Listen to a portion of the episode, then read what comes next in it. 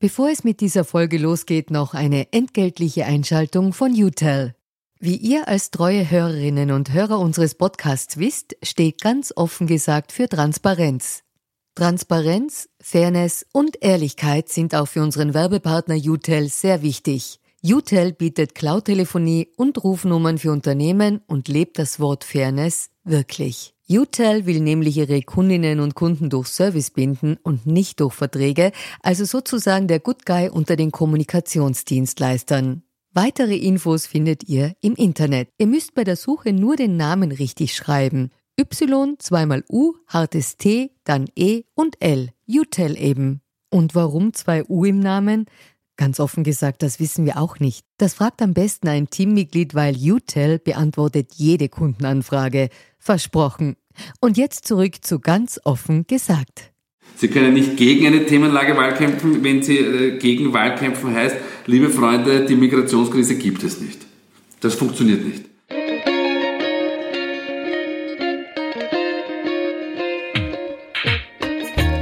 Herzlich willkommen bei Ganz offen gesagt, dem Podcast für Politinteressierte. Mein Name ist Thomas Vogt und mir gegenüber sitzt Peter Hayek. Peter Hayek ist einer der bekanntesten Meinungsforscher des Landes und wir werden heute ein wenig reden über Meinungsforschung, seinen Job, die Ausgangslage vor dem Sommer und die Frage, wie sinnlos Wahlkämpfe eigentlich sind. Herr Hayek, danke, dass Sie heute mein Gast sind. Danke für die Einladung. Doch zunächst zu einer entgeltlichen Einschaltung von Mazda Österreich. Wie können Fahrspaß und Umweltbewusstsein unter einen Hut gebracht werden? Dieser Frage widmet sich Mazda mit seinem langfristigen Technologieplan Sustainable Zoom Zoom 2030. Als Maßstab gilt dabei der CO2-Ausstoß, aber nicht nur isoliert beim Betrieb der Fahrzeuge, sondern mit Blick auf die ganze Kette, sprich inklusive Energieerzeugung, Produktion, Logistik und Entsorgung. Diese Rechnung wird als Well-to-Wheel bezeichnet, also von der Quelle bis zum Rad. Durch neue Motoren wie den Skyactiv X, den Ausbau von Elektroantrieben und andere Maßnahmen plant Mazda, seinen CO2-Fußabdruck bis 2030 um 50 Prozent zu reduzieren. Die langfristige Version ist sogar noch ambitionierter.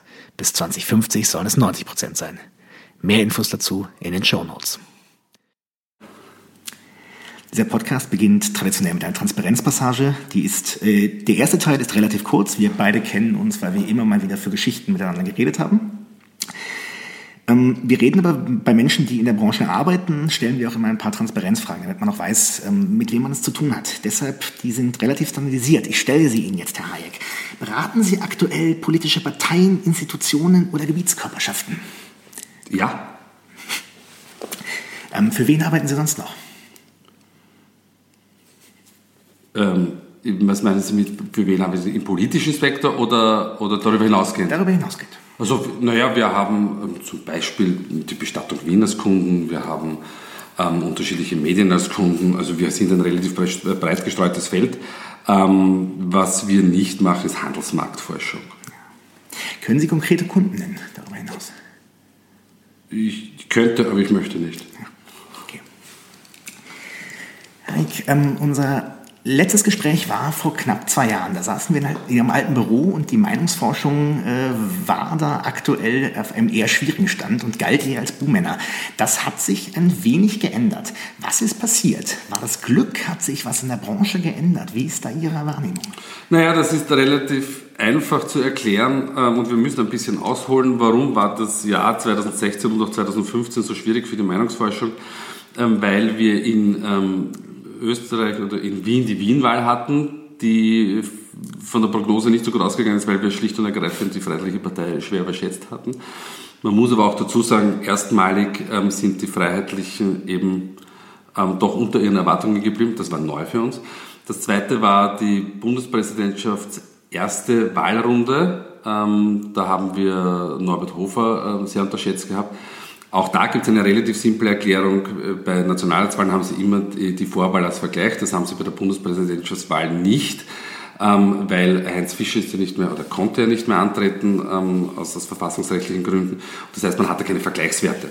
Und dann kamen noch der Brexit und, und Donald Trump dazu und plötzlich war nämlich weltweit und in der westlichen Welt die, die Meinungsforschung in der Krise.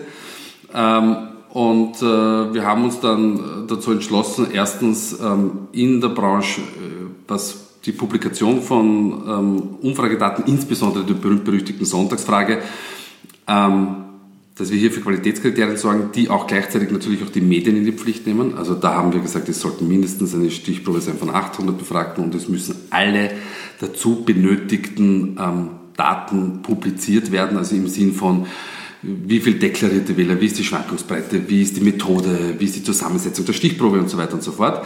Das war der erste Schritt. Der zweite Schritt war, dass ich ähm, durch die großen Redaktionen des Landes getingelt bin, eineinhalb Jahre lang und dort erklärt habe, wie kam es denn zum Brexit, denn die Umfragen haben nicht geirrt beim Brexit, die Interpretation war nur falsch. Und das gleiche gilt bei Donald Trump. Ähm, und habe da Aufklärungsarbeit und Sensibilisierung betrieben. Und dann haben wir auch intern bei uns ähm, die Stichprobenzusammensetzung geändert. Wir haben ähm, begonnen mit einem Methodenmix. Das war damals noch nicht so Usus und jetzt, das ist schon wieder vier Jahre, drei, vier Jahre her. Ähm, und wir machen jetzt einen Methodenmix, der da lautet ähm, zwei Drittel Telefon, ein Drittel Online. Und das heißt, je älter, desto Telefon. Man müsste sogar sagen, je älter, desto Festnetz, weil die anderen werden mobil angerufen und je jünger, desto online. Und das funktioniert gut und wie wir schon gesehen haben, erstens Bundespräsidenten Stichwahl ist schon sehr gut ausgegangen und seitdem hat die Meinungsforschung wirklich sehr, sehr, sehr stabile ähm, ähm Ergebnisse gebracht. Zuletzt bei der Europaparlamentswahl sogar am Wahltag. Ja, ja. Ähm, das ist ein, insofern ein ganz gutes Stichwort. Wir hatten bei der, bei quasi, wir hatten bei der Europawahl wieder diesen ähm, Fall, dass eigentlich in den Vorwahlumfragen äh, SPÖ und ähm, ÖVP relativ nah beieinander lagen mhm. und am Wahltag relativ weit auseinander. Die Meinungsforscher haben uns das dann erklärt, dass es eben ein, äh, dass es einfach Veränderungen, einen Late Swing gab. Woher wissen wir das? Das wissen wir, weil wir die Wahltagsbefragung ähm, nach Tagen ähm, runtergebrochen haben. Also das heißt, ähm, wir haben ja auf sehr, sehr, eine sehr große Datenbasis zurückgegriffen von 5200 Interviews und dann können Sie einfach die Tage rausbrechen. Das ist natürlich ähm, ein, ein, bisschen wackelig, weil ja nicht jeder Tag in sich repräsentativ wiederum ist. Aber Sie können schon gewisse Tendenzen feststellen. Wir haben festgestellt, dass es in den letzten Tagen eine, eine, eine, Zunahme bei, den, bei, den, bei der ÖVP gab und bei den anderen, also insbesondere zum Beispiel bei Neos, einen leichten Abschwung gegeben hat und daran können Sie das erkennen. Ja, ja. Ähm, wie wichtig ist die Samplegröße eigentlich? Weil ich, man hört natürlich immer wieder diesen, diesen Satz, lieber ein kleineres, gutes Sample als ein größeres, schlechteres. Also die berühmte, also es ist ja immer diese Diskussion, darf man eine N gleich 400 Umfrage machen? Ja. Also wie wichtig ist die eigentlich? Na, Sie haben es ja schon angesprochen. Ich bin auch der Meinung, ein gut, ein gut gemachtes 500er Sample ist sollte genauso aussagekräftig sein wie ein gut gemachtes Tausender-Sample. Um das den Hörer und Hörerinnen ähm, ähm, zu, zu, verdeutlichen. Aufgrund der, Schwankungsbreite, äh, aufgrund der Stichprobengröße verändert sich ausschließlich die Schwankungsbreite. Ähm, also das heißt, bei 500 Befragten haben Sie eine maximale Schwankungsbreite von plus minus 4,5% und bei 1000 haben Sie plus äh, minus 3,1% Das heißt, jener Bereich, in dem der reale Wert zu liegen kommen wird, wird halt um 1,4 vier Punkte geringer. Das ist der einzige Unterschied eigentlich. Ähm, die Größe des Samples sagt ansonsten eigentlich nichts über die Qualität aus. Ähm, es gab einmal, ähm, äh, ich glaube, es war die Tageszeitung Österreich, aber ich bin mir jetzt nicht mehr ganz so sicher und da stand auf, auf, auf, auf dem Cover 2500 Interviews, so repräsentativ wie noch nie. Es gibt aber keine Steigerungsform von repräsentativ. Also entweder ist es repräsentativ oder es ist nicht repräsentativ. Eine größere Stichprobe macht mir aber trotzdem mehr Freude, weil ich nämlich die Subgruppen mir genauer ansehen kann. Also was ist eine Subgruppe? Männer, Frauen, Junge, Alte, SPÖ-Wähler, wie auch immer. Und je größer die, die, die, die Grundgesamtheit ist, desto größer sind auch die Fallzahlen in diesen Subgruppen und dementsprechend kann ich mich, mir hier aus den Details viel mehr Expertise holen. Das ist das eine. Jetzt muss man aber eins dazu sagen. Die Sonntagsfrage, und um die geht es ja immer ausschließlich. Und die Sonntagsfrage lieben die Meinungsforscher ja eigentlich gar nicht, weil wir wissen, sie ist sehr, sehr wackelig eigentlich. Dafür messen wir ja verdammt gut. Warum ist sie wackelig? Nicht wegen der Messinstrumente, nicht wegen der Fragestellung, wegen der Menschen. Ich bringe ein simples Beispiel. Ähm, wir haben mal Interviews geführt und da hat der Interview mit einer älteren Dame diskutiert und gesagt, also angenommen am nächsten Sonntag wäre Nationalratswahl, wen würden Sie wählen? Und die Dame hat geantwortet, den Jörg Haider. Und der Interview sagt, nichts für ungut, eine Frau, der ist tot. Und die hat gesagt, das ist mir wurscht. Und auf Basis dieser Antworten machen wir dann eine Hochschätzung für die Sonntagsfrage. Also es, wir, wir haben es nicht mit, bei der Sonntagsfrage nicht nur mit einem statistischen Problem zu tun, unter Anführungszeichen der Herausforderung, sondern insbesondere schlicht und ergreifend mit der Herausforderung, dass das die Menschen die Wahrheit oder eine, eine, eine, eine, eine plausible Antwort geben. Was bringen Umfragen in so Zeiten wie, in, wie jetzt aktuell, wo so wahnsinnig viel passiert? Ist das wie valide sind die? sie sind immer so, so, so valide, wie, wie, wie, wie es die, die Methode und, und die Art und Weise, wie man sie erstellt, macht. Man muss nur darauf hinweisen, dass es ähm, eben dass sehr viel im Umbruch ist ähm, und dass man, ähm, dass man einfach noch nichts in Stein gemeißelt ist. Das ist ja sowieso nie bei uns Menschen. Bei uns Menschen ist ja nie etwas in Stein gemeißelt. Das Interessante ist, wenn wir über Meinungsforschung reden, reden wir immer über die Statistik. Wir reden nie über den Menschen. Uns geht es ja um den Menschen. Also nicht, dass wir jetzt so, so sozial ausgerichtet werden, aber wir, wir, unser Forschungsobjekt ist nun mal der Mensch. Ja? Ähm, und ich finde aber, dass auch wenn es denn natürlich sehr, sehr viel los ist und, und es, es sehr viel in Bewegung ist, finde ich es trotzdem gut, wenn man es begleitet. Aber ich würde es nicht immer an der Sonntagsfrage festmachen. Es gibt diesen medialen Fokus auf die Sonntagsfrage. Wir sagen den, den, den Journalistinnen und Journalisten immer, ja, aber es gibt ja viel spannendere Fragestellungen. Es gibt ja die Fragestellung jetzt übrigens im, im aktuellen Profil, ähm, welche Partei hat sich nach dem Misstrauensantrag am besten verhalten? Spannendes Ergebnis. 25% sagen uns ÖVP, das verwundert jetzt nicht. Aber 20% sagen NEOS. Und das ist ein, ein, unglaublicher Indikator, nämlich für eine Partei, die 5% ähm, ähm, in, in, den Nationalrat gebracht hat oder mit 5% in den Nationalrat eingezogen ist und jetzt dieses, diese Rückhalt hat. Und das sind für uns viel, viel spannendere Ergebnisse als die Sonntagsfrage. Ja? ja. Wenn der Herr Kurz jetzt nach oben geht, ja bitte soll er. Ja. ja. Wie ist die, wir liegen jetzt wieder, schauen auf einen so äh, Sommerwahlkampf, denn wie ist die Ausgangslage äh, Ihrer Meinung nach? Na, die Ausgangslage ist eigentlich sehr klar. Es gibt eine Partei, die massive Probleme hat, das sind die Sozialdemokraten. Das hat erstens mit dem Personal zu tun und zweitens mit Themasetzung zu tun. Und ja, es ist richtig, das sind keine Probleme, die heute entstanden sind oder gestern entstanden sind, sondern es sind Probleme, die in Wirklichkeit schon vorgestern entstanden sind. Das ist das eine. Die ÖVP hat eine exzellente Ausgangsbasis. Ähm, möglicherweise hofft sie sogar ein bisschen darauf, dass die Expertenregierung nicht reüssiert. Ähm, weil dann kann man sagen, Stabilität bringt nur Sebastian Kurz. Ähm, die Sozialdemokraten müssen schauen, dass die Expertenregierung gut funktioniert, damit sie ihren Misstrauensantrag wieder rechtfertigen kann. Ähm, für die Freiheitlichen sieht es allen Unkenrufen zum Trotz relativ gut aus. Sie haben all das, was die Sozialdemokratie heute nicht hat. Sie haben ein Zugpferd als Spitzenkandidat. Sie haben einen echten Chef und Parteistrategen mit Herbert Kickel und die Partei ist vollkommen geeint und ihre Themen haben sie auch. Der jahrelange Aufbau, den natürlich auch Heinz-Christian Strache gemacht hat, und das ist jetzt für die Hörerinnen und Hörer als politisch wertfrei natürlich, aber einfach nur die Betrachtung von außen, diese, diese Aufbauarbeit, die er geleistet hat, von der profitiert die Freiheitliche Partei enorm. Ähm, für die Neos sieht es sehr gut aus, die werden, also alles andere wäre überraschend, in jedem Fall in den Nationalrat einziehen.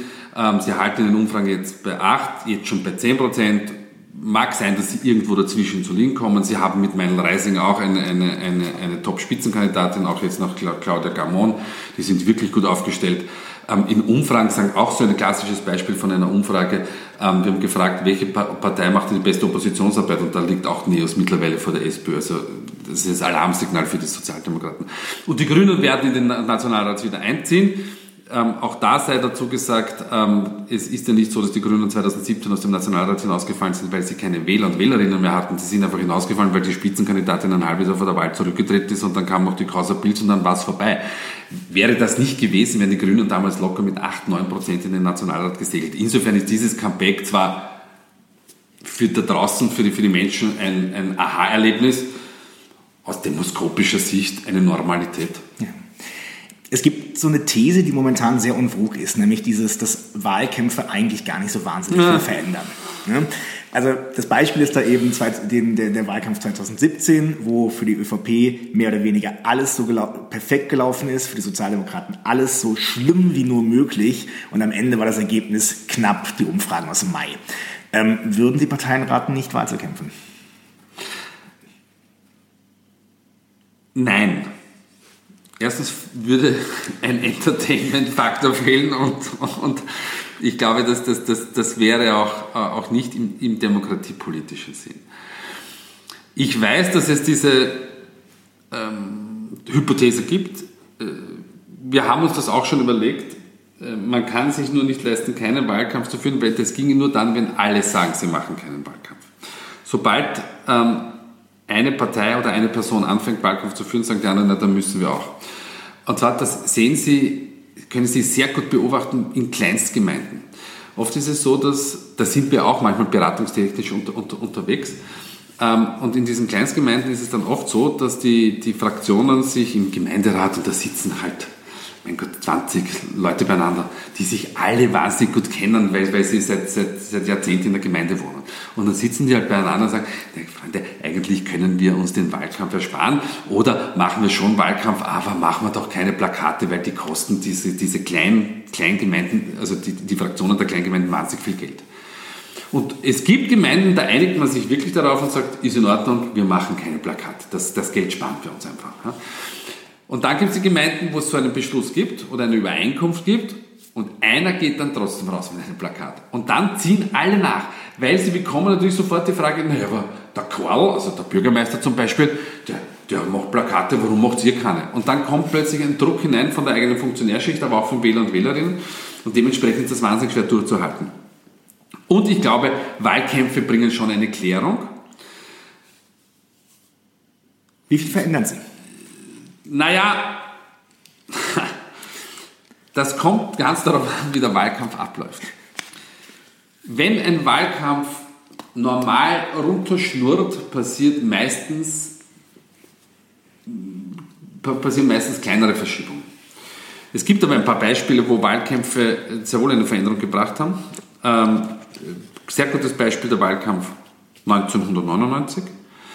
Bis zwei, drei Wochen vor der Wahl war es ganz klar, dass Jörg Haider ähm, am Zweiter werden wird und die ÖVP überholen wird, weil die ÖVP ist in den Umfang runtergerasselt und interessant, kein Mensch hat das interessiert.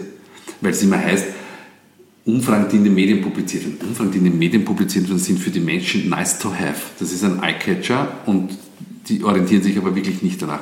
Sie beginnen sich erst dann danach zu orientieren, wenn sie in die, in die, in die Wahlkampagne und in die, in die mediale Diskussion einsickern. Und das klassische Beispiel war 1999, Nationalratswahl. Ähm, die ÖVP hat gesehen, sie fährt hinunter. Dann ging wahrscheinlich, nehme ich mal an, Rudi Brettschneider, damaliger GfK-Chef, wahrscheinlich zu Wolfgang Schüssel und gesagt, du, wir müssen was machen. Und dann kam die berühmte Oppositionsansage von Wolfgang Schüssel. Und siehe da, plötzlich hat sich was getan. Das ist ein klassischer Wahlkampf, wo man eine Aktion gesetzt hat und es hat sich was getan, weil man das Richtige gemacht hat. 2006, leidtragender Wolfgang Schüssler, die ÖVP hat eigentlich relativ wenig gemacht und hat nur darauf gewartet, irgendwie, dass, dass plötzlich die, die, die SPÖ mit Alfred Gusenbauer an ihnen vorbeizieht. Interessanterweise, ähm, die Demoskopen von, von, von der ÖVP sagen, Gusenbauer und die SPÖ lag immer vor uns. Ich war damals bei OGM, wir haben das anders gesehen. Ähm, auf jeden Fall hat die, und damals wurde ja die SPÖ übrigens von, von Greenberg und einem gewissen Teil Silberstein beraten, ja. der damals als junger Berater auch schon dabei war. Ähm, und damals haben die eine ganz klare Strategie gemacht. Die haben gesagt, wir reden über die Menschen, wir reden über die Themen. Und äh, Greenberg äh, hat damals gesagt über Gusenbauer, put him in a team. Und man hat ihn flankiert quasi in, in einem Team. Ähm, und es gab das berühmte Weil der Mensch zählt Plakat. Und da hat man in diesem Wahlkampf etwas bewegt. Und da darf man nicht vergessen, davor, ein halbes Jahr davor war die Babak, ja. in die Luft gegangen ist. Also es gibt schon Wahlkämpfe, wo etwas passiert. Ja, kann ich gegen, das, das spielt da rein die Frage, kann ich gegen Themenlagen Wahlkämpfen? Nein. Kann ich nicht. Sie können nicht gegen eine Themenlage Wahlkämpfen, wenn Sie äh, gegen Wahlkämpfen heißt, liebe Freunde, die Migrationskrise gibt es nicht. Das funktioniert nicht. Ähm, übrigens, ein nettes Beispiel, die Sozialdemokraten in Dänemark, die soeben die Wahl gewonnen haben, die haben sich bei der Migrationsfrage schon anders, deutlich anders positioniert gehabt. Gut, Dänemark ist auch anders, aber könnte vielleicht doch mal auch ein, ein Hinweis für andere Sozialdemokratien in, in Europa sein. Also gegen die Stimmung in der Bevölkerung geht gar nichts. Das hat auch die Kronenzeitung überrissen. Die Kronenzeitung geht auch immer dorthin, wo, wo, wo der Wählerwille mehr oder weniger ist. Ähm, das ist das eine. Äh, ich kann aber versuchen, einer Themenlage, wenn sie denn meiner Themenlage Lage widerspricht oder meinen, meiner Einstellung widerspricht, meiner politischen, ich kann sie versuchen zu überlagern und zu überdecken. Das kann ich einerseits versuchen über andere Themen Oder ich kann das versuchen über, über das Personal. So die Sandkastentheorie. Dass das aufgeht, ist meistens also ich würde es nicht einmal als 50-50 Chance titulieren, sondern es ist die, die, die Wahrscheinlichkeit liegt wahrscheinlich bei, bei 2 zu 8. Aber es ist immer möglich. Die Sozialdemokratie dieser Tage wird das versuchen. Jetzt sagen uns natürlich die ganze Zeit Demoskopen, Politikwissenschaftler, dass tendenziell das Migrations- und Sicherheitsthema weniger interessant ja. wird für die Menschen und soziale Themen, die, wo die SPÖ eigentlich reüssieren ja. müsste, werden wichtiger. Warum funktioniert das bei der SPÖ nicht? Weil sie derzeit äh, an der Führungsspitze nicht die klassische Stimmenbringerin hat. Das ist Randy Wagner schlicht und ergreifend nicht. Ähm, das ist das eine. Und das zweite ist, weil die SPÖ in der Migrationsfrage trotzdem noch unklar ist. Das ist die Problematik. Ähm, wäre sie in dieser klar, und das heißt, sie muss innerparteilich geeint sein, und dann ähm, ähm, muss ich das auch der Wählerschaft verklickern können, ähm, dann kann ich auf die anderen Themen setzen. Aber solange ich in dieser Sachfrage nicht, nicht, nicht klar bin, werde ich immer dieses Problem haben. Wie viel Meinungsforschung braucht Politik und Politikberatung? Viel. Ich vermute, das ist natürlich die sinnvolle Antwort in Ihrer, nein, Branche. Es hat, nein, es hat nicht, es hat, um das, zu, um das zu klarzustellen, das hat nicht, nicht, das hat jetzt nichts mit meinem, äh, mit meinem Geschäft an sich zu tun. Natürlich, ich, ich kann nie genug Umfragen machen. Aber ich finde das Umfragen ja auch spannend. Man, man, man sieht gesellschaftliche Veränderungen. Ich habe vorher die, die Bestattung Wien als, als Kunde genannt. Eines der spannendsten Projekte, weil sie sehen, wie sich die Einstellung zum Tod und zum Begräbnis verändert. Ähm, deshalb mache ich das so gerne, weil, weil, weil, weil, hier Brüche in der Gesellschaft und Neuentwicklungen äh, gut abbildbar sind. Deshalb sollten die Parteien auch viel machen. In den USA gehen Großteile der Kampagne, des Kampagnenbudgets in, in, in, in Meinungsforschung schlicht und ergreifend deshalb, weil man weiß, man muss am Wähler dran sein und, und, und muss die Kampagne so planen, dass es, eben, dass es eben akkurat am Punkt ist.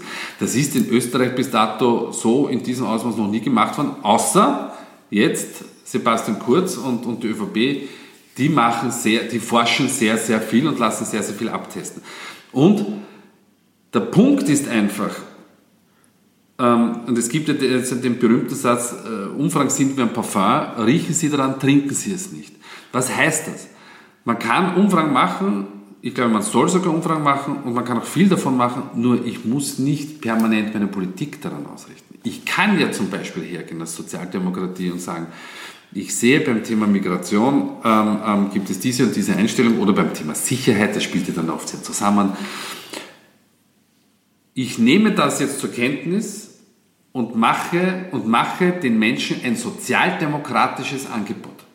Es heißt ja nicht, dass ich genau in diese Richtung gehen muss. Es heißt nur, ich weiß, aha, die da draußen ticken so, das hat auch damit zu tun, dass es es gibt die Kassiere nicht mehr, das war das große Asset auch einer sozialdemokratischen Partei, dass die, dass die, die Parteikassiere, dass die, die, Hausmeister, dass die mit den Menschen in Kontakt waren und gewusst haben, wie der Hase läuft, ja, auch die, die, die, die Betriebsräte.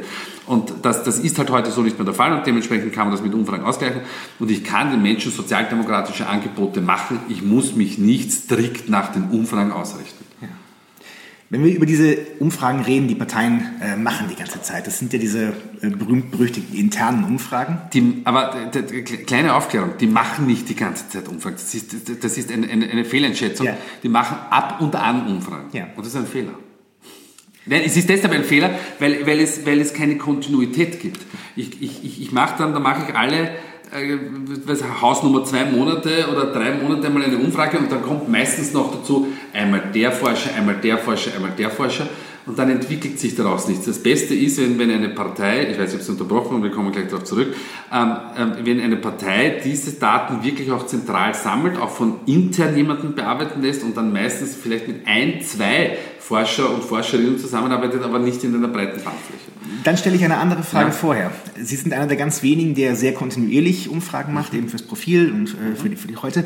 Ähm, da wissen Sie über das Land ein paar Dinge, die andere Leute nicht wissen. Wenn Sie Fernsehen schauen, Politdiskussionen und ähnliches äh, und hören Politiker und Politberater reden, schlagen Sie da manchmal die Hände über den Kopf zusammen? Nein, aber also ja und nein, aber die, wie, wieso? Ich, den, den Link habe ich jetzt nicht verstanden. Ich, ich glaube, ich habe das Gefühl, dass manchmal, dass, dass, Sie vielleicht Dinge wissen müssten über dieses Land, das die andere Leute nicht wissen. Na, also wenn, wenn Sie von den Meinungsforschungsbüchern für die Medien sprechen, dann ähm, äh, dann wissen das ja alle, weil die sind in den Medien. Also das ist ja kein Geheimnis.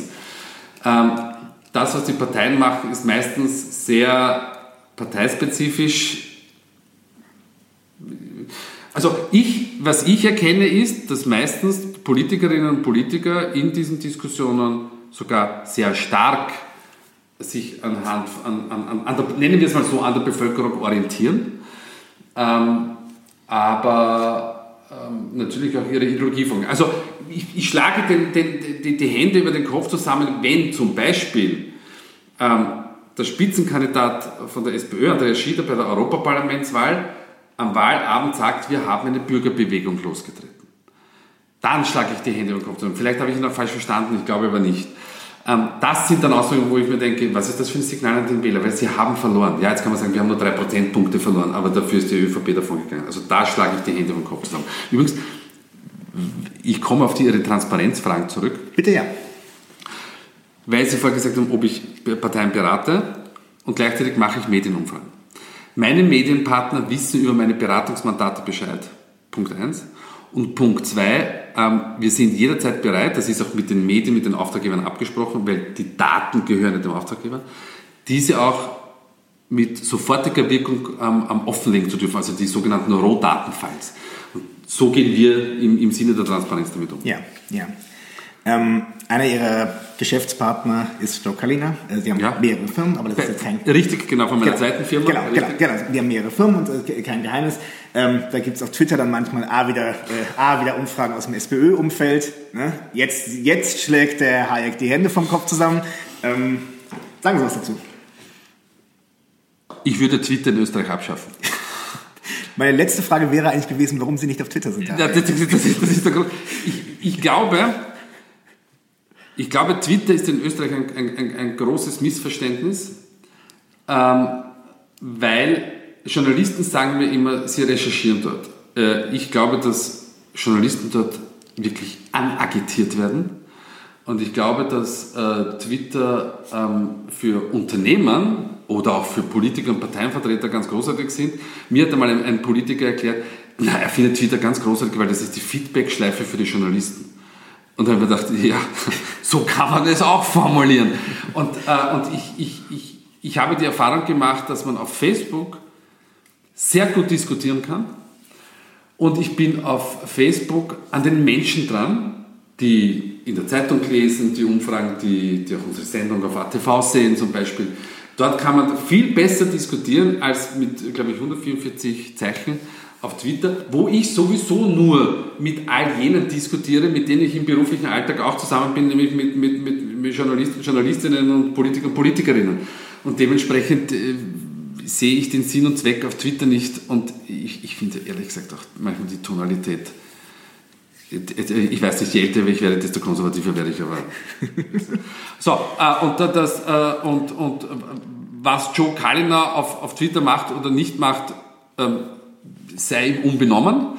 Ähm, ich, was ich fix sagen kann, also das wird mir dann auch von anderer Seite zu, und wir haben auch immer schon darüber gesprochen, ähm, er, er, er, instrumentalisiert sicher nicht, weil das haben wir uns auch ausgemacht, Umfragen, um, die, die, wir, die, die wir machen. Sondern wenn er politisch Stellung nimmt, dann mein Gott, dann soll er politisch Stellung nehmen, so, so, solange das jetzt nicht, ähm, ähm, ähm wie Sie sagen, Umfrage verbrennt ist. Ja. Diese, wir waren eben bei den internen Umfragen, also Umfragen, die eigentlich nicht quasi zur Veröffentlichung bestimmt sind, die äh, geraten natürlich dann doch gelegentlich in die Medien. Ja, ähm, sie werden geleakt. Sie werden geleakt. Normalerweise natürlich, wenn, äh, wenn eine Partei sich davon einen Vorteil verspricht. Ja, ähm, Oder jemand in der, in der Partei einen Vorteil verspricht. Oh, das ist natürlich auch ein sehr guter Hinweis. Äh, wenn Sie das dann lesen, glauben Sie das dann immer, diese Umfragen? Oder ähm, was denken Sie dann? Naja, also ich, wir schauen uns einmal an, ob, ob, diese Umfrage, also erstens wie die Qualität, also ob überhaupt etwas über die Partei, ah, Sie, über, ob etwas über die Umfrage äh, von Essenz, äh, Essenz drinnen steht, also soll heißen, wird die Umfrage in Auftrag gegeben, wird sie durchgeführt, Methode, Stichprobe etc. etc. Das ist das Erste. Dann schauen wir uns die Zahlen an und sagen, ist das plausibel und ist das, ist das etwas, was sich bei uns auch abbildet? Und wenn wir von, von Punkt 1 und Punkt 2, äh, wie soll ich sagen, positiv überzeugt sind, dann kann man sich tatsächlich die, die, die, dieser Fragestellungen und den, den Daten widmen. Im Grunde genommen ist es mir aber immer lieber, ich habe zumindest einen Tabellenband vorliegen. Ja. Also nur weil etwas in der Zeitung steht. Hm. ich habe immer das Argument gehört, dass viele von diesen internen Umfragen ähm, methodisch verzerrt sind, weil quasi also das kann jetzt kompletter Blödsinn sein. Der Herr schaut mich gerade äh, fragend an. Ich habe das immer, mir hat man das mal irgendwann so erzählt, dass quasi Parteien sehr viel über ihre eigenen Themen reden in diesen Abfragen, in den, ähm, in den internen Umfragen. Ja. Und dieses klassische Ding, wenn ich, wenn ich 20 Minuten über soziale Gerechtigkeit rede, ähm, neige ich danach dazu, eher zu sagen, ich wähle SPÖ, als ähm, wenn ich davor über so. ein anderes Thema geredet habe. Ja. Kann man das quasi methodisch, äh, kann man das methodisch ähm, ausgleichen? Na, sicher, aber, aber Sie sind schon wieder bei der Sonntagsfrage. Ich bin schon wieder bei der Sonntagsfrage, weil ich auch Journalist bin und ja. wir uns darauf konzentrieren. Ähm, äh, die Sonntagsfrage stelle ich immer zu Beginn. Ja. Damit ist mal diese Beeinflussung weg. Ähm, warum? Ähm, was testen Parteien denn meistens ab? Es ist relativ simpel. Ähm, und es gibt ja nicht nur quantitative, sondern ja qualitative Befragungen, also Fokusgruppen zum Beispiel, wo man einfach diskutiert und versucht, Motivationslagen zu erörtern. Aber worum geht es denn meistens? Es geht ähm, um das Personal, es geht um die allgemeine Themensetzung in der Bevölkerung. Äh, es geht dann um spezielle Vorhaben, politische Vorhaben und Projekte, die die Parteien haben. Ähm, und am Ende des Tages geht es dann auch um die Zuspitzung von Botschaften. Das ist insbesondere dann, wenn sie dann in Kampagnen, in Kampagnen hineingehen. Das sind immer die großen Fragestellungen, die behandelt werden. Da variiert wenig, außer die Methode. Also da sagt man, hat zum Beispiel jetzt eine, ich bin ein ein, ein Fantasiebeispiel. Man macht eine Umfrage, bei dieser Umfrage kommt heraus, dass äh, Dominik Nepp von den Freiheitlichen, der neue Parteiobmann, ähm, zwar wenig bekannt ist, aber den wenigen, den er bekannt ist, ist er total sympathisch. Und dann könnte man in Fokusgruppen gehen und sich Menschen zusammenholen, die erstens freiheitlich affin sind und den Nepp kennen ähm, und dann könnte ich dort in den Fokusgruppen mal nachforschen, was ist denn das total sympathische an Dominik Nepp? Wo, wo sehen Sie denn seine, seine, seine positiven Seiten, wo sehen Sie auch seine Schwächen? Und dann kann ich damit wieder zurückgehen zum Kunden zum Beispiel und sagen, schauen Sie, das sind Ihre Stärken, das sind Ihre Schwächen und jetzt können wir der Kommunikation, dem Marketing, aber auch Ihnen im persönlichen Coaching das, kann dann auch, das macht dann auch meistens wer andere, ähm, sagen, auf diese und jene Themen, auf diese und jene, jene Positionierung können Sie setzen. Sind, letzte Frage, sind Meinungsforscher gute Politikberater oder schlechte? Na, äh, sie sind, das ist auch immer ein, ein großer Gedankenfehler, sie sollten immer nur Teil eines Beratungsteams sein. Die Amerikaner trennen das ja strikt zum Teil. Also es gibt ja den Begriff des Posters, und der Poster ist auch natürlich sehr, sehr stark in der, in der, in der Beratung an sich drinnen. Aber äh, es sollte, er sollte oder sie sollte nicht allein dafür verantwortlich sein. Also meistens gibt es ein Team, das, da, da, gibt es mal das Strategieboard und dann sind darunter eigentlich die unterschiedlichsten ähm, ähm, Leistungen angeordnet. Das ist eben die, der Research, wie die Amerikaner sagen, das sind dann wir. Die Paid Media, die Social Media, ähm, ähm, die, die, die, klassischen Media. Ähm, und äh, dann, dann, kommt noch das persönliche Coaching dazu, dann kommt auch Position Research ähm, dazu. Und das ist dann meistens dieser berühmte War Room, den ja keiner heute mehr so nennt. Ähm, aber das ist trotzdem, dieses, dieses, diese Struktur bleibt eigentlich. Und in der Zusammenarbeit, glaube ich, kann der Research, also die Meinungsforschung, sehr gute, wertvolle Arbeit leisten. Ähm, aber wie immer in jeder Branche, es gibt gute und es gibt schlechte. Ganz simpel. Heik, ich danke Ihnen für dieses Gespräch. Ich danke auch. Das war's für heute von ganz offen gesagt. Wir empfehlen euch an dieser Stelle ja immer gerne auch andere Podcasts, zum Beispiel Ganz Wien, wo Christopher Wurmdoppler mit seinen Gästen über das queere Wien redet. Wenn euch diese Folge gefallen hat, freuen wir uns über 5 Sterne auf iTunes, aber natürlich auch über Fragen, Feedback und Kritik, die ihr uns auf allen Kanälen zukommen lassen könnt. Bis zum nächsten Mal, wenn es wieder heißt, ganz offen gesagt.